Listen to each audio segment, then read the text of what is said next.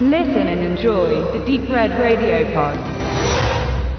Hallo liebe Hörerinnen und Hörer, ihr hört jetzt gleich mein Interview, welches ich auf dem Hardline Film Festival 2019 mit Regisseur, Produzent und Verleiher Julian Richards geführt habe.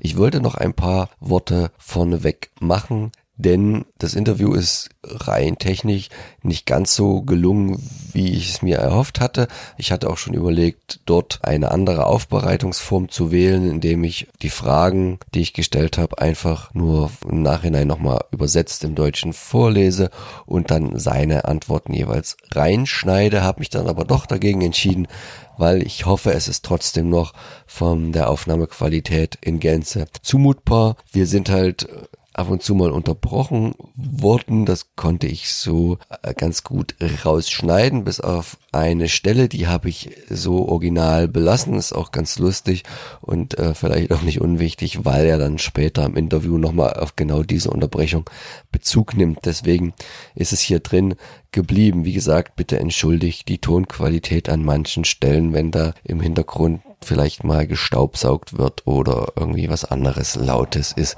So ist es manchmal in den Hotels. Der Julian Richards war derjenige, dem das Director Spotlight in diesem Jahr gewidmet war und das hieß, dass drei Filme aus seinem Oeuvre gezeigt wurden, nämlich sein Debüt Darklands aus dem Jahr 96, sein wahrscheinlich bekanntester, berühmtester und auch erfolgreichster Film The Last Horror Movie und mit im Wettbewerb vertreten einer seiner beiden neuesten Filme, der Reborn. Und ich habe im Gegensatz zu den anderen Interviews, die ich geführt habe, die waren ja mit äh, Tom Bocci und Mike Gallo zu ihren jeweiligen äh, Wettbewerbsbeiträgen, hier gar nicht so sehr über den Film an sich sprechen können was zum einen daran lag, dass ich ein bisschen weiter ausholen wollte, was ja doch die etwas größere Vita von Julian Richards verglichen mit den anderen genannten begründete und andererseits ich auch ein bisschen schlechtes Zeitmanagement betrieben habe und hier hinten raus ein wenig abrupt abbrechen musste, weil dann der Slot, der mir gegeben war, dann leider schon zu Ende war. So zwei, drei Fragen und ein etwas runderes finde ich hier ausblieben. Bitte entschuldigt dies. Vielleicht holen wir das auch an irgendeiner Stelle nochmal nach. Vielleicht, wenn dann Reborn auch hier einen, einen Verleih gefunden hat. Noch ein paar Worte zum Film. Dieser ist einer, der 2018 gedreht wurde und in dem Jahr hat Julian Richards noch einen zweiten Film gemacht. Es war also für ihn persönlich ein sehr arbeits Reiches, nachdem er eine ganze Weile sich zumindest als Regisseur zurückgehalten hatte, nämlich sechs Jahre, was aber nicht äh, bedeutete, dass er auf der faulen Haut rumlag, nämlich neben den familiären Neuerungen mit der Geburt seiner, seiner Töchter hat er sich vor allen Dingen auch ziemlich doll auf seine Tätigkeit als Verleiher konzentriert, wie es dazu kam, dass er jetzt neben der Profession als Regisseur auch noch im, in der Distribution tätig ist, hört ihr im Interview. Deswegen war es halt auch für ihn was ganz Besonderes, wieder einen Film zu drehen mit Reborn, der auch wieder, das hatte er schon mal, nicht in Großbritannien gefertigt wurde, sondern in den USA. Und Reborn ist im Prinzip ein ultra, ultra low Budget Film, wo man ganz ehrlich sagen muss, dass man dies diesem auch angesehen hat. Und das sollte man bei der Bewertung des Ganzen auch immer im Hinterkopf haben. Er entstand in einer ganz geringen Drehzeit von nur gut zwei Wochen, wurde in Kalifornien gedreht und Julian Richards hatte auch relativ interessante Einblicke gegeben bei den Q&As, wie Zeit und auch Geld gespart wird, wenn man davon wenig hat. Es ist ganz gut zu sehen, wie wenn man verhindert, dass zwischen zwei verschiedenen Szenen, die eigentlich gar nicht zwingend miteinander zusammenhängen, aber die irgendwo in einer zeitlichen Abfolge passieren, man einfach nicht mehr umbaut und diese mehr oder weniger zusammenschneidet, um die gleiche Einstellung zu benutzen. In dem Film ganz gut zu sehen, wenn zum Beispiel eine Person ein Haus verlässt und gleichzeitig eine andere kommt, ohne dass jetzt hier nochmal großartig umgebaut werden muss. In dem Fall sind das ein Polizeikommissar, der ermittelt in verschiedenen Mordfällen und eine Schauspielerin, die die besten Tage ihrer Karriere schon hinter sich hat. Der erste wird gespielt von Michael Porey, ziemlich bekannter Name, vor allen Dingen im B- und auch C-Bereich, der ja damals seine Karriere steil begann mit Straßen in Flammen oder Eddie and the Cruisers oder das Philadelphia-Experiment, dann aber ganz viel auch gedreht hatte in dem vor allen Dingen Action- und Horror-Bereich, äh, der so Richtung Krabbelkiste tendiert, ganz viel gemacht, auch äh, mit zum Beispiel Uwe Boll in fast jedem zweiten Film von diesem zusammengearbeitet. Postal Seed, Tunnel Rats, Far Cry. Aber auch hin und wieder mal, was ich ja besonders dann schön finde, auch kleinere Rollen in, in, in größeren oder zumindest, sagen wir mal, gehaltvolleren Filmen findet, wie Virgin Suicides, Der Mandant oder halt auch Bone Tomahawk. Die genannte andere ist Barbara Crampton, die ähnlich, zumindest in Fankreisen, ein hohes Ansehen hat durch ihre frühen Rollen in, in, in Reanimator oder From Beyond oder Castle Freak oder dem Original Puppet Master, deren Karriere dann auch so ein bisschen stockte. Sie hat viel Fernsehen gemacht und wurde dann so vor zehn Jahren von ja Filmemachern, die selber Filmfans waren, wieder entdeckt, wieder besetzt und hat äh, seitdem wieder so einen kleinen zweiten Karrierefrühling erlebt. In so Produktionen auch wie Your Next oder Lords of Salem und zum Beispiel hat sie dann auch mit Michael Porey in einer von den vielen Fortsetzungen von Puppet Master, nämlich Puppet Master The Little Reich, also quasi dem letzten oder vorletzten Beitrag zusammen mitgespielt. Von daher ist der Film auf der Ebene schon relativ interessant und bietet damit auch viele Schauwerte auf der, auf der Meta-Ebene. Auch solche Fakten, dass der im Haus des Produzenten Brian Usner der zum Beispiel den Reanimator 2 gedreht hat und noch andere Genre-Produktionen wie Return of the Living Dead 3 und was noch nicht alles noch dabei war. Und man in dem Haus, was als im Film dann als das Haus von der von Barbara Crampton gespielten Dame wirkt, sind halt alle möglichen Filmposter und Verweise auch noch vorhanden, so dass man dort als Filmfan eine Menge im Hintergrund zu entdecken hat. Jetzt sollte ich euch noch verraten, worum es geht bei Reborn, bevor das Interview dann wirklich losgeht. Es geht von der Thematik her um eine Frau, Barbara Crampton, die ein Kind zur Welt bringt. Dieses ist leider eine Totgeburt und äh, im Leichenschauhaus passiert dann aber das, dass durch einen nächtlichen Blitzeinschlag bei einem Gewitter das Baby wieder zum Leben erweckt wird. Nicht unbemerkt von einem, naja, etwas creepy angehauchten Pfleger, der das Kleine dann mit zu sich nach Hause nimmt und unter Isolation die nächsten 16 Jahre aufzieht, bis diese das dann mit circa ihrem 16. Geburtstag ihre Lebenssituation ganz schön hinterfragt, von zu Hause ausbricht, es damit den ersten Toten gibt und sich auf den Weg macht, ihre wahre Herkunft zu ermitteln, ihre Mutter ausfindig macht, die mittlerweile eine naja, halb gescheiterte Schauspielerin ist, mittleren Alters, sich damit rumschlägt, dass äh, die Rollen nur noch sehr träge kommen und wenn dann auch keine guten mehr sind und sich eher mit Schauspiellehrerjobs über Wasser hält, als wirklich selber noch aktiv zu sein. Und der Film ist quasi eine Zusammenführung von Mutter und Tochter, die allerdings natürlich, wie man vermuten kann, unter keinem guten Stern steht und auf deren Weg der eine oder andere Tote, die Tote links oder rechts liegen bleibt, was wiederum dann den von mir erwähnten ermittelnden Kommissar, gespielt von Michael Pere, auf den Plan ruft. Und ihr merkt es vielleicht an der Beschreibung, das ist jetzt in dem Sinne jetzt nicht irgendwie ein, ein, ein Slasher, wo sie zum Messer greift und auf diese Art und Weise die Leute, die ihr im Weg stehen, aus dem Weg räumen. Nein, sie hat durch diesen Blitzeinschlag, als sie wieder erweckt worden ist, so gewisse telekinetische Kräfte, kann also Strom für sich gewinnbringend einsetzen. Dabei wird natürlich schnell ersichtlich, woher der Film seine Inspiration nimmt. Und da könnten jetzt so einige Werke von Stephen King und die darauf basierenden Verfilmungen aufgezählt werden. So was bisschen was auf Telekinese beruht und den Kräften, die damit verbunden sind. Also irgendwo halt quasi Firestarter oder, oder Dead und so ein bisschen auch Christine, aber natürlich vor allem Carrie Und neben dem telekinetischen Aspekt natürlich auch noch diese Mutter-Tochter-Konstellation eine große Rolle spielt und eine sehr ähnliche ist. Natürlich gibt es auch noch andere Filme, wo diese Art von Macht gebraucht wird. Scanners und was die mit den genannten auch alle einhaben, dass die alle so in den naja, Ende 70er, 80er Jahren entstanden und das ist halt auch irgendwo die Zeit der Reborn huldigt, zumindest was die filmischen Produkte angeht. Das gelingt in dem Sinne auch mit den Darstellern und den ganzen Hintergründen ganz gut. Dabei ist halt trotzdem, auch wenn er da aufgrund des schon genannten fast nicht vorhandenen Budgets natürlich, was heißt natürlich leider in keinster Weise rankommt, aber er trotzdem ganz guten Unterhaltungsfaktor bietet, bei dem man aber Abstriche machen muss durch halt die knappen Mittel.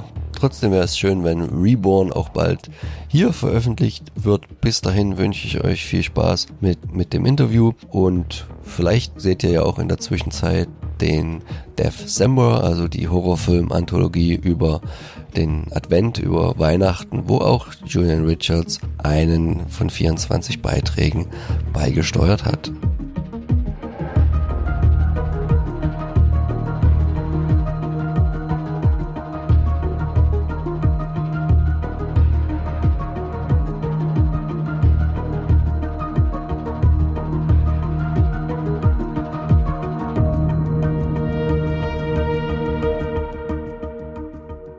Listeners, this is Max from the Deep Red Radio podcast, and we are here at the Hardline Film Festival. Sitting right next to me, director, producer, and distributor Julian Richards. Thanks for having us and being on the show. Let's start with the beginning before we come to your movies because you are standing below the director spotlight here at the Hardline Festival this year with your movies um, Darklands, Last Horror Movie, and the new Reborn. But let's go back to the beginning. I've read that your big inspiration was not a movie director when you were a teenager, but your uncle, and he sacrificed his rugby career for being the king of Wongo Wongo. Can you tell the audience this little interesting story? Yeah, yeah, this was uh, an incredible thing actually, because um, he um, he got capped uh, to play for Wales um, in rugby, and you know that, that, that that's a big honour for any family to have uh, you know a national team player in your family.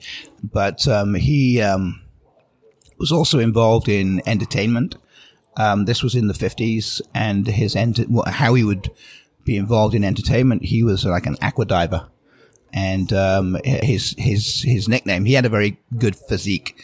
Um, so his his nickname on the rugby pitch was Tarzan, and uh, he became sort of known as the Welsh Tarzan. In fact, he received a um, a cease and desist from a, a, a, US film company saying that he wasn't allowed to use that name, but it wasn't him that was using it; it was actually the Welsh press. But he heard that they were casting for uh, for a Tarzan film in the, in the, in the US, and and and because of his nickname and because he really aspired to sort of act um, he thought that he would go and, and see if he could audition for the part. And uh, he got through to the last five, and I think you know didn't quite make it to the uh, the the final part. But um, uh, there was another film at the, at the time being made. It was this was in Florida, and this film were were casting all the Tarzan rejects, and and it was the Wild Women of Wongo. Um, so he got the part of King Wongo in uh, in one of the worst films uh, ever made. I grew up um, with um, with him, uh, living in the U.S. and um, and coming back to visit his family, sort of every other year or so. And every time he came back, he came back with uh, amazing stories.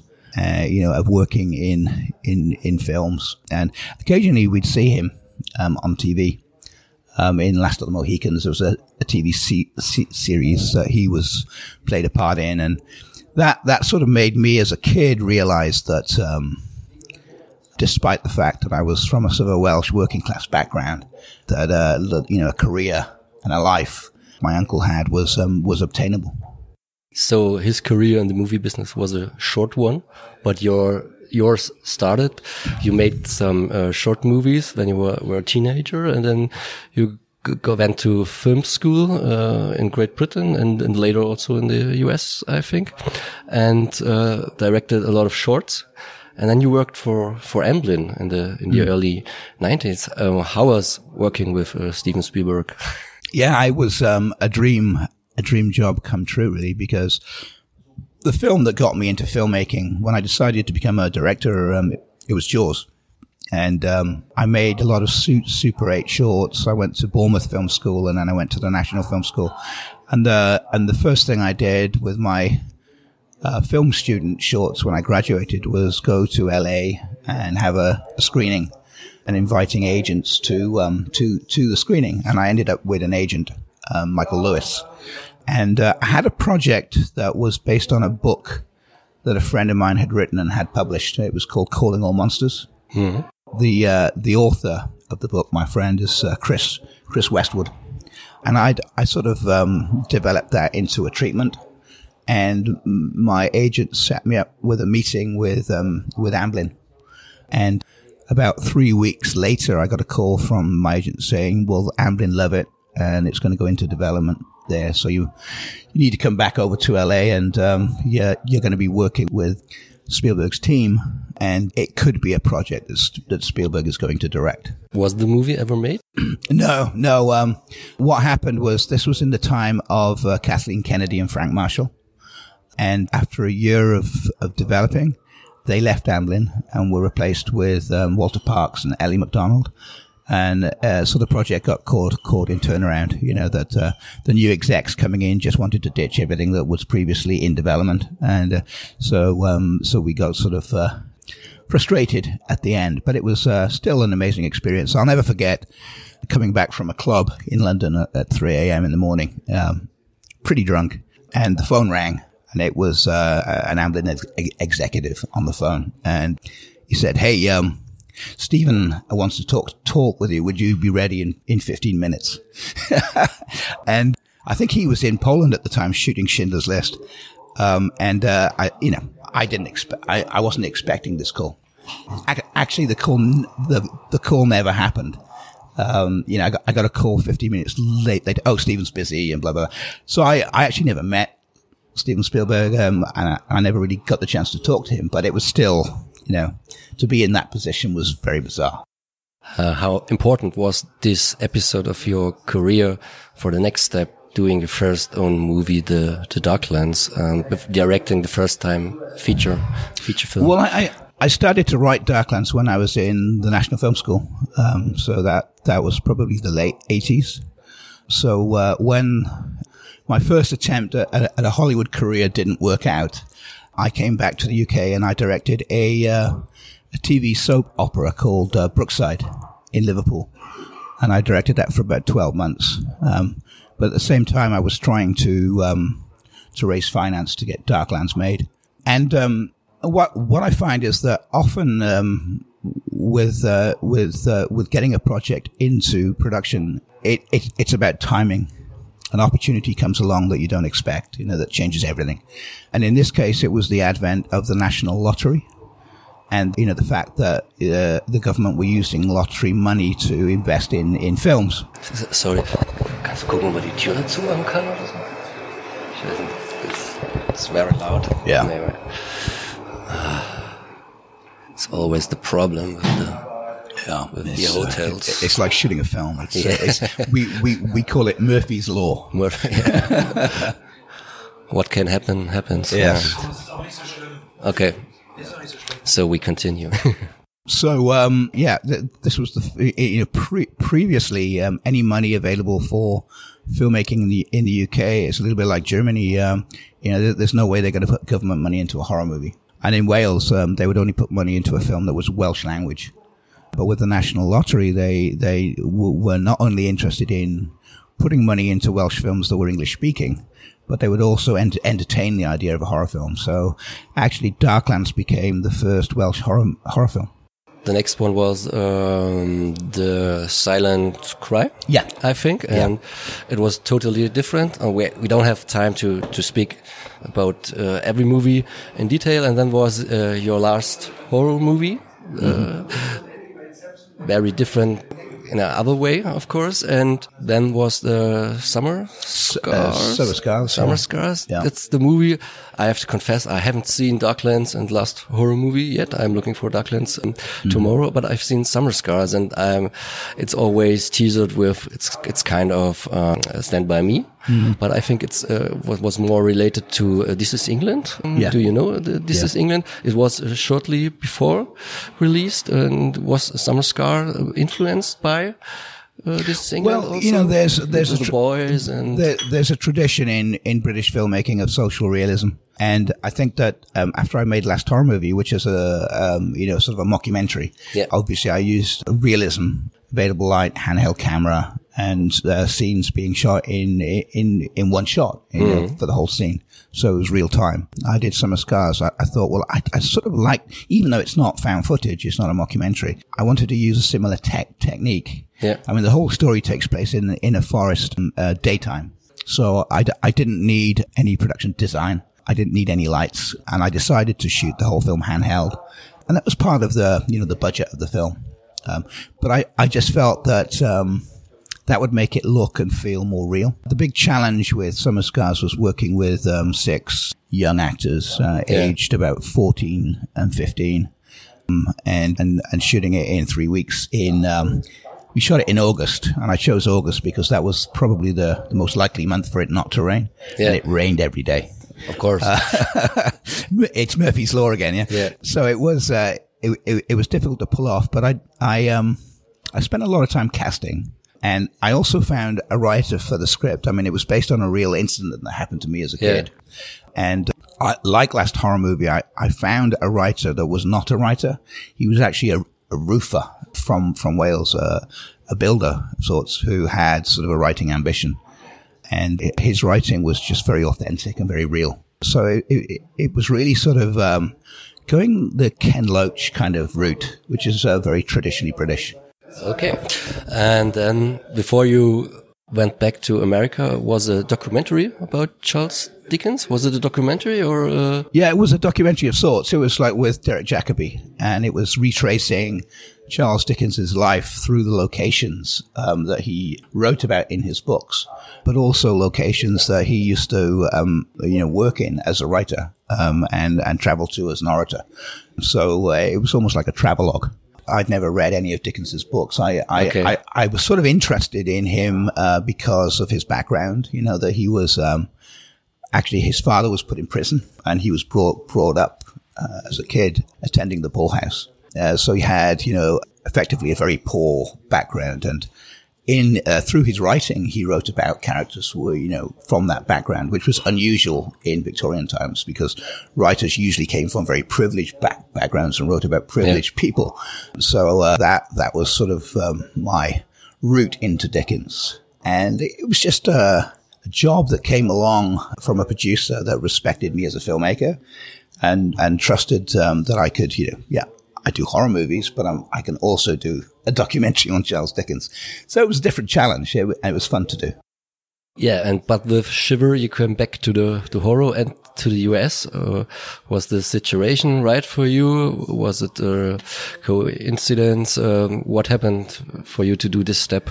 To, uh, for a second try? Well, Sh Shiver was a, an, an, extraordinary experience, primarily because of the writer producer, uh, a guy called Robert Weinbach. And Robert Weinbach was a, a, sort of a producer that was working in the 70s. He uh, produced a film called um, The Mutations. Mm-hmm. Um, the American title was Freakmaker. Um, he also did, did a film with Boris Karloff called Blind Man's Buff. Um, the other title of that was Cauldron of the Blood. Um, but he actually hadn't produced a film for 30 years. Uh, instead, what he'd done is he'd sort of uh, develop a, a, property portfolio in Hollywood. Now he wanted to come back to filmmaking, and he'd um, adapted uh, a novel um, to a screenplay, and was looking for a director. Um, and actually, he saw Summer Scars, and it was Summer Scars that um, persuaded him to pursue me as a director. And um, he hired me to do, you know, to direct the film. And or- originally, we were set to shoot it in Canada, in in Saskatchewan and we were there for five weeks in pre-production. And three days before we started shooting, um, the finance fell through. So uh, what we did is we moved the production to Portland, Oregon, and we shot it on half the budget that we originally intended. So it was quite a challenge. and quite a challenge to be working with a producer who also wrote the script and was on set every day. Uh, and uh, I used to hide behind my headphones and uh, and, and just say, "Oh, sorry, you know, uh, I can't hear you." Robert, we've got a very tight schedule. We've got to move on to the next shot, you know, and uh, to get the film made. So it it was very challenging, but I was getting to work. It was actually my first US film, and my yeah. my dream had always been to work in Hollywood and to make American films. Um, so this was the first opportunity, and I was working with John Jarratt from Wolf Creek and um, Danielle Harris from Halloween, and um, and Rae Dawn Chong and Casper Van Dien, um, all of whom were fantastic. You know, I was sort of a little intimidated about working with actors of that mm. sort of uh, stature, but they they, um, they, they, they they were all extremely humble and and helpful um, and professional, and um, enabled me to get through what was a very tight schedule. And we shot we shot that film in 18 days, and it was quite an ambitious film to be shot with um, with that kind of uh, schedule. Yeah. And then you became more and more angry about the lousy distribution of your movies, and then you started through the roof with uh, Jinga Films as a distributor, and then there was a break of directing for six, seven years. Um, it started with the famous, infamous Serbian film. Can you give us a background about your work as a distributor? I've already heard it, it takes a lot of time and you would like to do more as a director, but you need to make the money. And so you decided to force your own luck. Yeah. Yeah. Yeah. Um, this was a big, a big decision for me. I think, you know, the older I got, the more I realized that you're going to make a film every, you know, four or five years if you're lucky. And the budgets, they're not going to get bigger. They're going to get smaller. And therefore your, your fees are going to get less and less. And, you know, I sort of looked into the future and I just thought there's no way that this is sustainable. I can't pay, pay, pay the mortgage with, uh, with, uh, the kind of fee that uh, you get from independent filmmaking as a director. Plus, I had had a very frustrating experience with my films in sales and distribution. And Silent Cry was interesting because the budget for that was, we had more money than we needed. It was like three million pounds. And my fee to direct it was like a hundred thousand. And when that came along, I already had the, the script for Last Horror Movie ready to go, but I didn't have the money. And suddenly my director's fee landed in my bank account and I had the money. So I put all my own money into Last Horror Movie. Yeah. You know, they, they always say you should never put your own money into a film. And I, I would say completely opposite. You know, yeah. that if you really believe in your own film, why would you expect anybody else to put money into it if you're not going to? You know, so I, I gambled. I, I, I put all the money into that film and I made it, but I because it was my own money, I needed to make sure I got it back. So it was actually at that point that I decided to get into sales uh, to protect my investment. And I didn't intend to become a sales agent, but it, it sort of snowballed. Uh, yeah. Because we were so successful with Last Horror Movie, other producers came to me and said, "Oh, could you have a go at selling my film?" And so we started off doing about three or four films uh, a year, and we did films like The Wild Country, uh, the, the the Disappeared, and we were beginning to get a sort of reputation of, oh, this new genre sales company, but not coming out of the US, coming out of the UK. That was unheard of. And we, uh, we picked up a Serbian film, um, and that film made such an impression on the market that, um, from that point on, um, the whole market knew who we were. So, uh, we just went, went from strength to strength and, um, now we're doing 15 films a year. And it, it takes up a lot of my time and energy and this is time and energy that I used to sort of put into development, in, into coming up with ideas and working with writers and developing screenplays. But now I'm, a lot of that energy goes into uh, acquiring um, and selling uh, films. So it's, it's a compromise, you know, it's, it's, it's, a little frustrating, but knowledge is power. And uh, what it has taught me is the business of film and the reality of, of the business of film there's there's a lot of smoke and mirrors in the film in, industry, and nobody really knows, you know, um, how it works and, and, and what the true value is. But when you're a sales agent, you do. You're on the front line of of the business, and um, it's actually enabled me. I mean, I think the reason why I made Reborn and Daddy's Girl was because I became a sales agent, not because I was a, a sought after director. Yeah, yet speak the last few minutes. We are already in time trouble. About, of course, about Reborn. It was another experience you told us in the Q&A in shooting an ultra low budget movie in the US. Uh, your friend, Brian Yuzna, was asking for a, a director for this movie and you said, I, I'm ready, I do it. And then the experience for shooting 15, 18 days started and, but it was I think another good one for you working with famous actors like Barbara Crampton and Michael Paré. You told us Barbara Crampton was your idea. Mm -hmm. To cast her, yeah. W was it the same way with Michael Paré, or was he uh, already no, um, um? I, I, um, I uh, wasn't really that aware of Michael Paré when I was um, in um, in pre-production for Reborn. We had a casting director, uh, Valerie McCaffrey, and she was the one that suggested him. Mm.